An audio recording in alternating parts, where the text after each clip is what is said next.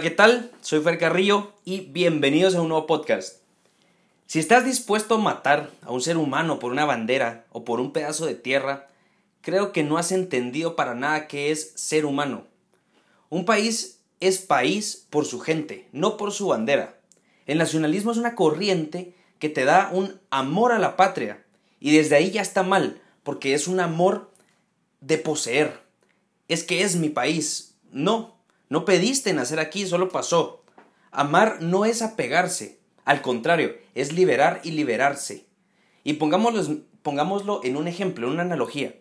En una relación no existe posesión. A tu novia o a tu novio no le puedes decir sos mía o sos mío. y después pedirle de que fuera tu novia o tu novio, además de evitar de que se vista como se le ronque la gana, después de conocerla o conocerlo así. O evitar que salga con quien quiera, con sus amigos, con sus amigas.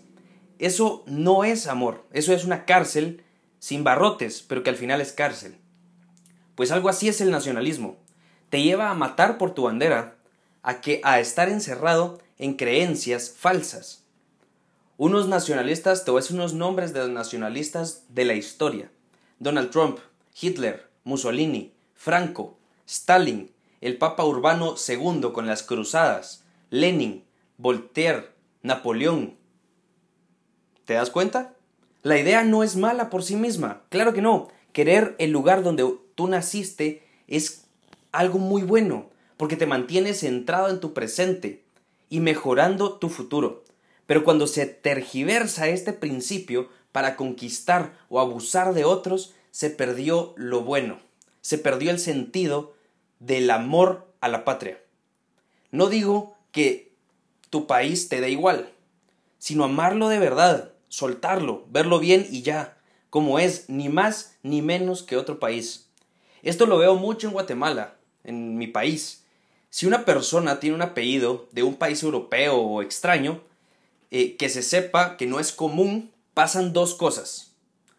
Uno, se enojan y se molestan y ya lo insultan, porque qué fácil viene de otro país, ¿no? Ahí sí o lo miran para arriba y lo idolatran. Ambas son por causa de sentirnos inferiores, de sentirnos menos.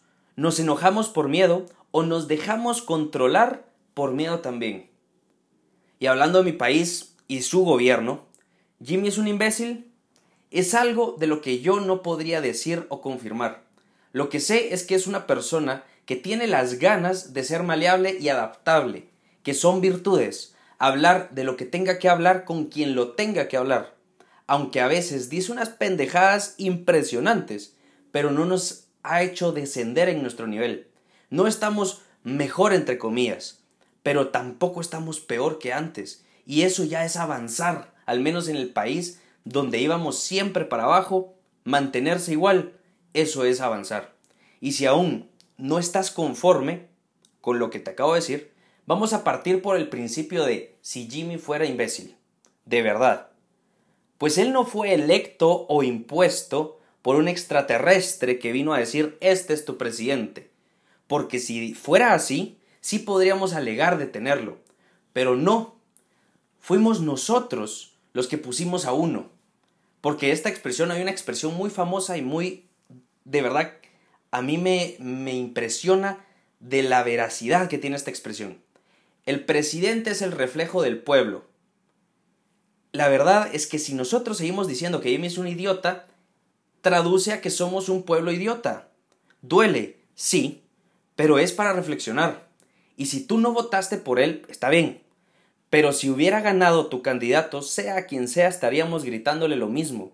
Lo que me va, lo que me lleva a pensar, ¿qué tan fácil es mandar en un gobierno según tú? ¿Por qué no te lanzas de presidente? Criticar en la comunidad de tu anonimato es muy fácil. Empapémonos más por quién vamos a votar. Realmente ver qué nos dejan los demás. Escuchar a los que no piensan como nosotros para tener más referencias. Y quiero dejarte claro que un presidente no va a cambiar nada en cuatro años, que es lo que dura un periodo presidencial en mi país. Pero sí nos puede ir acercando a donde queremos estar. Al menos cuatro años más cerca de la meta. El problema es que aquí en mi país, no sé cómo será en el tuyo, pero cada cuatro años es borrón y cuenta nueva. Hay construcciones que las detienen porque hubo un cambio de gobierno. Qué ridículo, ¿no? Las de, o las derrumban para hacer otra cosa. O están así desde hace un par de periodos presidenciales. Claro, solo es reflejo de la política interna. Estamos como ciegos, ¿no? Estamos tan divididos que vemos que si alguien lo hizo bien pero no piensa como yo, no vale la pena tener eso que hizo bien. Hay que eliminarlo. Y no, no es así. Y yéndome un poco más adelante en el tiempo, no importa quién quedase de presidente, quién quede de presidente, el país es país por sus personas. Si el país prospera, es nuestra responsabilidad. La cosa no es votar, acostarme en mi cama y ver cómo el presidente arregla la vida. Que el presidente se encargue de lo que le toca, ser la cara del país, arreglar asuntos de importancia por el bien común, entre muchas otras cuestiones. Y no ver cómo le arreglo la vida a Pepito Pérez que me está alegando. Lo que quiero decir con esto es que es, es que sin importar quién sea el presidente, yo, nosotros, nos las tenemos que arreglar para sacarnos a nosotros mismos adelante. A nosotros sí nos toca arreglarnos nuestra propia vida. Te quiero dejar esta frase que refleja todo lo que te acabo de decir. Donde todos piensan igual, nadie piensa mucho.